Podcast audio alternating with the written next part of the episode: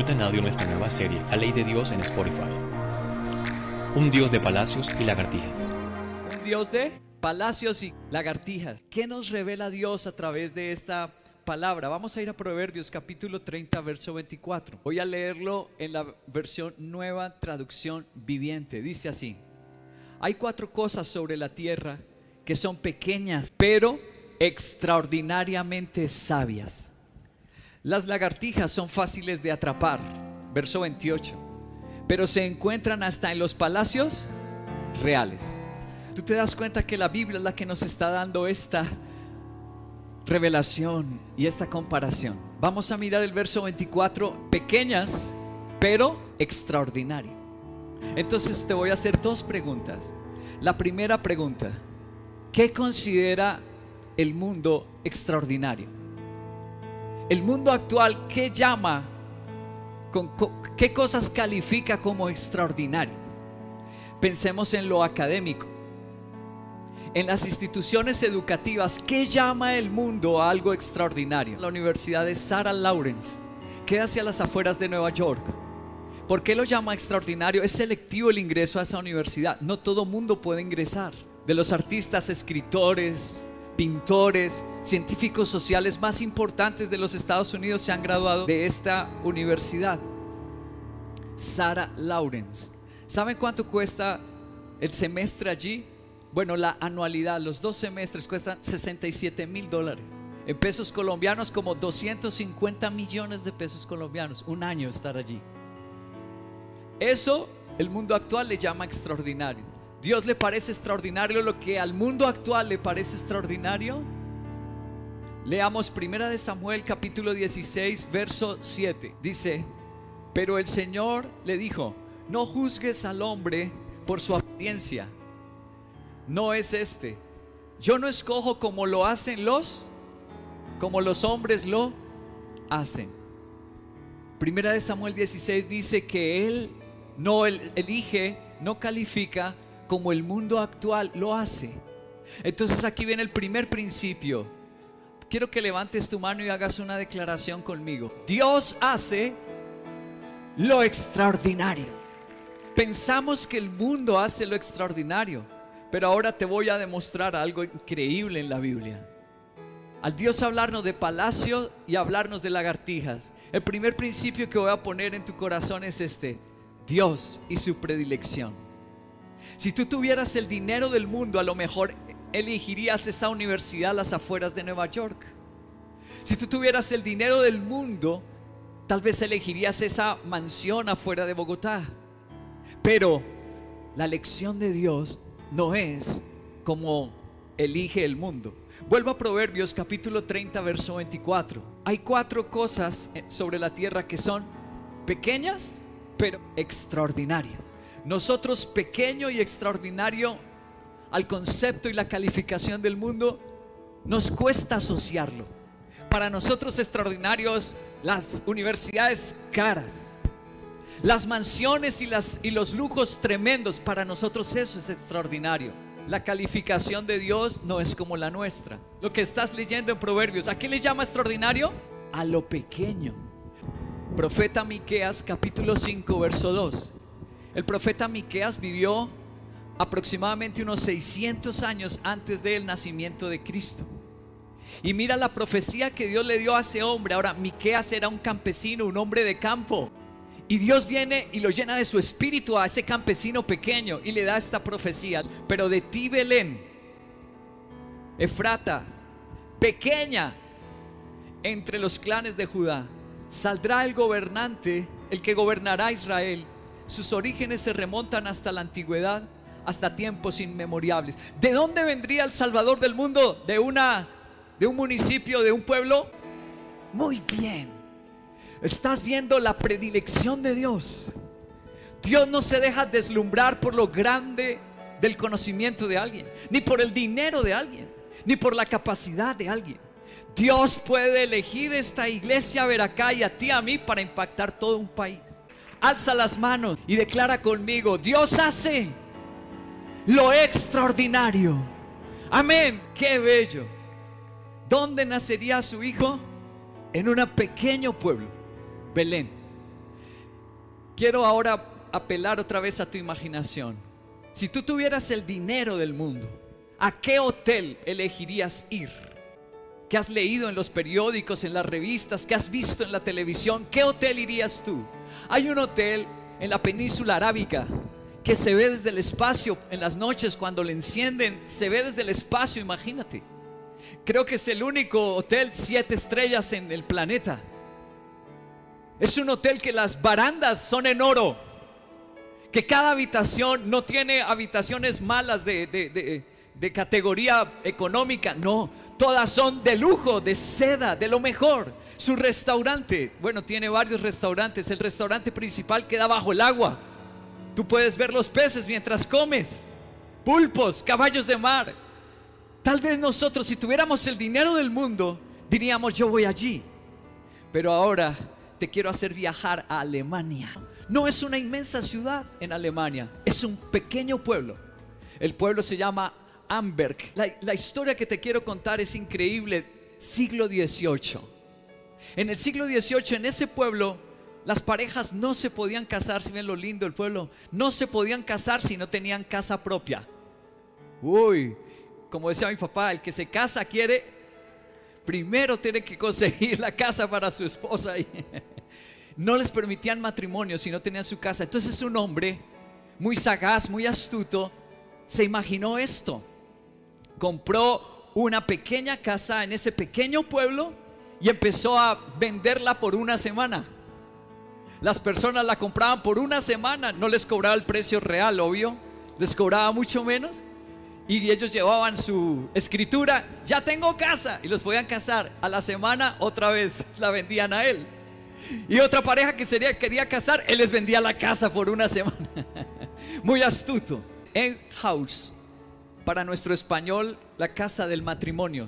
Sus habitaciones son de las más pequeñas, solamente tiene dos metros la habitación, cuatro habitaciones. Pero quedarte una noche en ese hotel, por la historia que tiene, viajan de toda Europa para quedarse en allá, más de un millón de pesos la noche. Por favor, alza las manos y di, Dios hace lo extraordinario. Ahora, si un hombre, si un ser humano pecador, tiene este pensamiento, y se vuelve inteligente y sagaz y de lo pequeño ha hecho uno de los hoteles más caros del mundo, imagínate lo que puede hacer Dios. Si un hombre pecador hace eso, imagínate lo que Dios puede hacer con un pequeño pastor. Dios puede impactar una nación y el mundo entero. Marcos capítulo 4 versículo 30 al 32. También dijo el Señor Jesús, ¿con qué vamos a comparar el reino de Dios? ¿Qué parábola podemos usar para describirlo? Es como un grano de mostaza. Cuando se siembra en la tierra, es la semilla más pequeña que hay. Pero una vez sembrada crece hasta convertirse en la más grande de las hortalizas. Echa ramas tan grandes que las aves pueden anidar bajo su sombra. Increíble. Dios dice que Él puede tomar las lagartijas. Dios dice que Él puede tomar la Belén, los pueblos más pequeños. Y ahora dice que Él puede tomar las semillas más pequeñas y convertirlas en un qué? En un árbol. ¿Será que Dios está pensando eso en ti al traerte a esta preciosa iglesia a ver acá? Yo creo que Dios, entre tantas iglesias que existen, cristianas, hermosas, eligió traerte aquí para que vivas al Dios verdadero. Señor dice lo que nos pasó esta semana para poder llegar hasta aquí cosas cerradas, permisos quitados, dinero que no podíamos conseguir, pero a la final se cierran miles de puertas. ¿Por qué? Porque Él quiere llevarse la gloria con lo pequeño. Dios piensa en pueblos pequeños como Belén. Dios piensa en semillas pequeñas como la de mostaza. Dios piensa en lagartijas, pero tiene un propósito con eso pequeño. El palacio de Buckingham es el palacio tal vez más famoso que existe en el mundo queda en Londres, Inglaterra. ¿Recuerda bien, siglo XVIII, por los mejores arquitectos construido? ¿Quiénes visitan ese palacio? ¿Qué clase de personas? Presidentes, artistas quieren tomarse la foto, los cantantes más famosos. Los mandatarios de las naciones quieren que los inviten y tomarse la foto en ese palacio. Es el palacio más famoso. Si tú fueras el dueño del palacio de Buckingham, Si tú fueras la reina, ¿qué llevarías a ese palacio para impresionar? ¿Qué llevarías?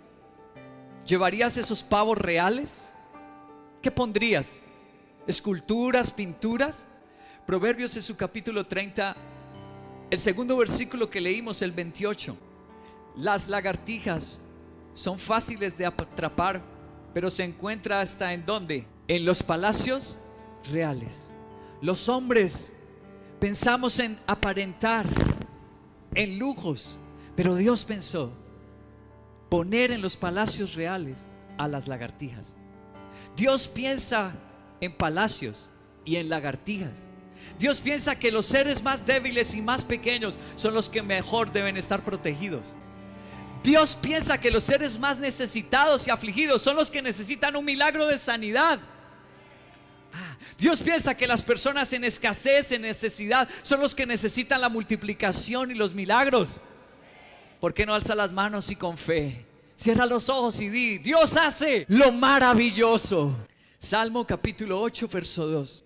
Por causa de tus adversarios, has hecho que brote la alabanza de los labios de quienes, de pequeñitos y de los niños de pecho, para silenciar al enemigo y al rebelde.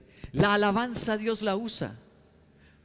Cuando alabamos a nuestro Dios, Él puede pelear contra nuestros enemigos. Pero dice el Señor que la alabanza no la puso en los grandes músicos, en los que se gradúan de las mejores eh, universidades. ¿En quién pone la perfecta alabanza?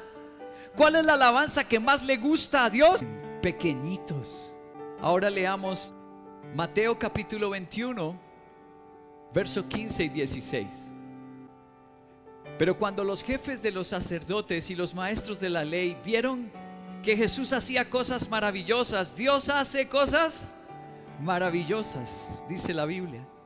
Y que los niños gritaban en el templo, Osana al hijo de David, se indignaron.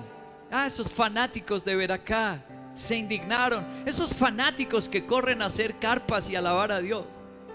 ¿Oyes lo que están diciendo? ¿Protestaron? Claro que sí, respondió Jesús.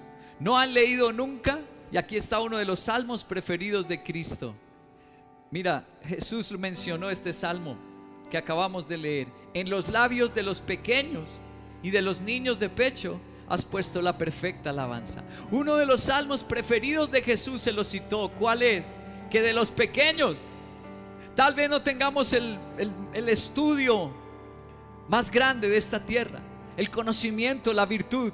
Tal vez somos pequeños, pero aquí dice que Dios puede hacer con los pequeños cosas maravillosas. Alza las manos y dile, Señor, si creo que tú haces cosas maravillosas. Y por favor, hazlo en mí, en el nombre de Jesús. Lucas capítulo 17, verso 6. Si tuvieran una fe tan pequeña como un grano de mostaza, les respondió el Señor, podrían decirle al árbol, desarráigate y plántate en el mar y obedecería.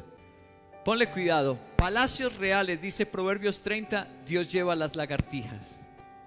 Luego, la alabanza que quebranta al enemigo, la pone Dios en los pequeñitos. Lagartijas y pequeñitos. Y ahora nos dice Lucas 17 que la fe que mueve montañas, que la fe que mueve árboles, que la fe que ve milagros, es la fe que pequeñita, pero en un Dios vivo y real. Qué mensaje, querido. Dios de palacios y lagartijas. Un Dios que piensa en grande, Él hizo el universo. Los científicos no han podido contar cuántas galaxias hay en el universo. No se saben cuántas estrellas hay. Todos los días nacen estrellas. Tú ves una noche estrellada fuera de Bogotá y ves las estrellas fugaces. En un universo tan gigante. En este planeta tan complejo, tan hermoso. Y Dios nuestro Señor nos puso a nosotros allí para gobernarlo, para disfrutarlo. Dios piensa en grande, pero con los pequeños. Voy a terminar con este último principio. Dios hace todo nuevo como las lagartijas. Dios hace lo maravilloso, pero lo hace como las lagartijas. Cuando tú investigas sobre las lagartijas, te encuentras un fenómeno único en estos animalitos que no le pasa a ningún otro animalito. Leamos Mateo 9, verso 17. Tampoco se echa vino nuevo en odres viejos. De hacerlo así, se reventarán los odres y se derrama el vino. Los odres lo arruinarán. Los odres se arruinarán.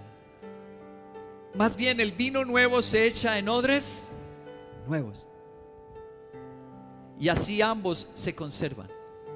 Para que Dios haga lo extraordinario, para que Dios haga lo asombroso, dice que necesita odres o vasijas nuevas.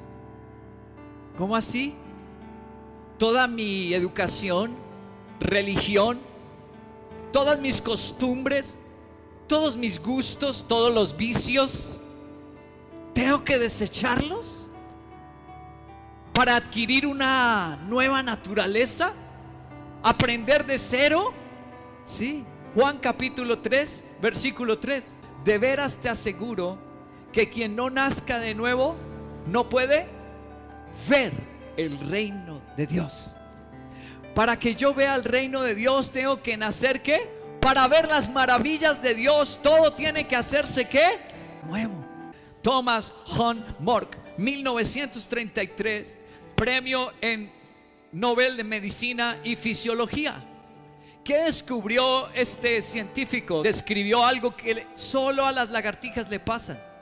Le llamó el, el término epimorfosis, porque las lagartijas cuando están huyendo para engañar al depredador, ¿qué hacen? Pierde la cola. ¿Ustedes han visto? Y luego que pasan los días y los meses, Dios el Creador le dio la capacidad de regeneramiento celular. Y se restaura otra vez el órgano y vuelve a crecer una cola. La vieja se perdió, pero Dios le dio a las lagartijas. ¿Te das cuenta que dice Proverbios 30, 24 y 28? Dios puso a las lagartijas para los palacios, pero las lagartijas tienen que perder algo primero. Tiene que algo, dijo Jesús, como los odres tiene que ser nueva para ver las maravillas de Dios. A mí me encanta la ilustración que le escuché decir hace varios años a un pastor que me inspira mucho en los Estados Unidos. Miles de personas. Qué increíble iglesia.